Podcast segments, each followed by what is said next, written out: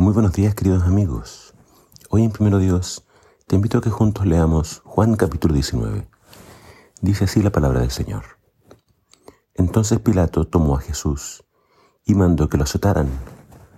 Los soldados hicieron una corona de espinas, se la pusieron a Jesús en la cabeza y también le pusieron un manto de color rojo oscuro.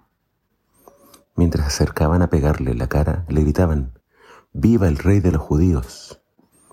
Pilato volvió a salir y les dijo a los judíos, aquí está, lo saqué para que sepan que no creo que sea culpable de nada. Cuando sacaron a Jesús, llevaba puestos la corona de espinas y el manto de color rojo. Pilato les dijo, aquí está el hombre. Al verlo, los jefes de los sacerdotes y los guardias gritaron, crucifícalo, crucifícalo. Pilato les respondió, llévenselo y crucifíquenlo ustedes. Yo no creo que sea culpable de nada.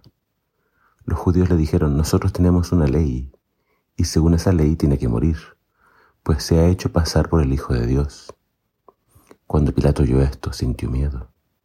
Entró una vez más en el palacio y le preguntó a Jesús, ¿de dónde eres tú? Pero Jesús no le respondió. Pilato le dijo, no me vas a hablar. ¿No te das cuenta de que tengo poder para ponerte en libertad o para mandar a que te crucifiquen? Jesús le respondió, no tendrías ningún poder sobre mí si no te hubieras sido dado de arriba. Por eso el que me entregó a ti es culpable de un pecado más grande.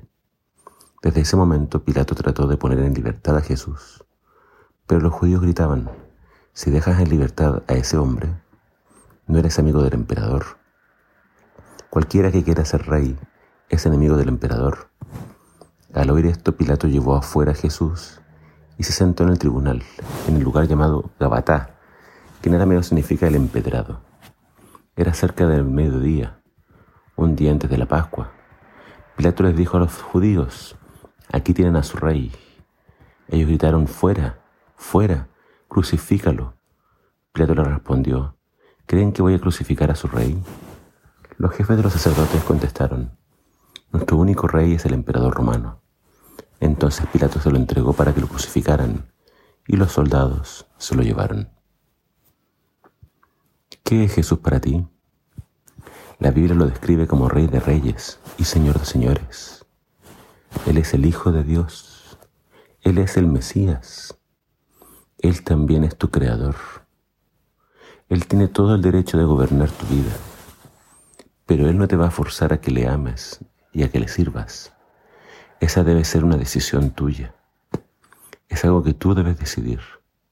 Tristemente los líderes judíos eligieron rechazar a Jesús y eligieron declarar su fidelidad irrestricta al emperador romano.